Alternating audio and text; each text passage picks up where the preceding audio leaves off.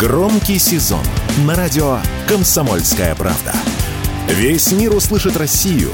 Весь мир услышит радио «Комсомольская правда». Автоньюз. Совместный проект радио КП. Издательского дома «За рулем». В Петербурге проходит Международный газовый форум, и немалую часть его экспозиции занимают разные автомобили, от легковых до автобусов, даже тракторы есть, конечно же, с газобаллонным оборудованием. И возникает вопрос, перейдем ли мы от демонстрации наших потенциальных возможностей в газификации автотранспорта к реальным достижениям.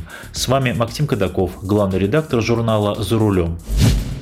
Одна из самых заметных новинок форума – «Москвич-6» с битопливным мотором. Конечно же, речь о метане, ведь именно метановую тему продвигает «Газпром». «Москвич» в битопливном исполнении оснащен мотором 1.5 мощностью 104 лошадиные силы. Конкретики на данный момент мало, хотя компания «Газпром» газомоторное топливо и завод «Москвич» подписали на форуме соглашение о сотрудничестве. Понятно лишь то, что метановым ГБО будут оснащать обе текущие модели – «Москвич-3» и «Москвич-6». Скорее всего, это будет дилерская история. Метановым ГБО можно будет дооснастить машины при покупке.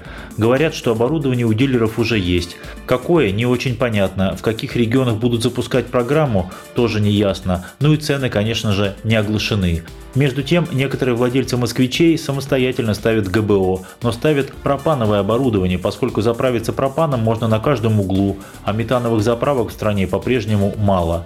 Калининградский автотор представил на форуме опытный седан БАИК Ю5+, тоже с метановым ГБО. Пока выпущена пилотная партия из 20 таких машин – в этом автомобиле использовано газовое оборудование, которое производится на заводе в Московской области, но в перспективе часть компонентов будет выпускать сам Автотор. В дополнение к штатному бензобаку установлены два баллона по 39 литров для сжатого природного газа. Они размещены в нише запасного колеса, а вместо запаски предлагается ремкомплект. Такие седаны BAI Q5 Plus будут выпускать уже с внесенной записью в ПТС, что он является битопливным. Можно будет просто ехать в ГИБДД и ставить машину на учет. А КАМАЗ показал пригородный газомоторный низкопольный автобус НЕФАС 5222 он преподносится как корпоративный для развозки персонала. В салоне 41 посадочное место, есть места для багажа и ручной клади. А Россельмаш и вовсе представил газомоторный трактор Россельмаш 2375. Это очень мощный трактор, он относится к шестому тягловому классу и является первым результатом опытов по переоборудованию высокомощных тракторов для работы на сжиженном газе. Есть две версии просто на сжиженном газе и варианте сжиженный газ плюс сжатый газ. Мощность двигателя 380 лошадиных сил. Уже проведены успешные испытания на полях Татарстана. Трактор может непрерывно работать в поле до 10 моточасов.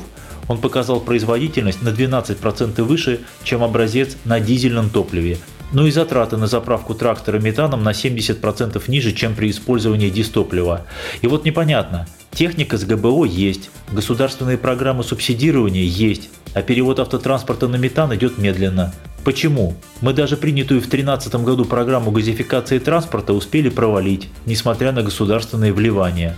Во-первых, метан более требователен к оборудованию, чем пропан, и оборудование это дороже. Во-вторых, заправочных станций по-прежнему мало, отчасти это связано с более жесткими требованиями по их размещению.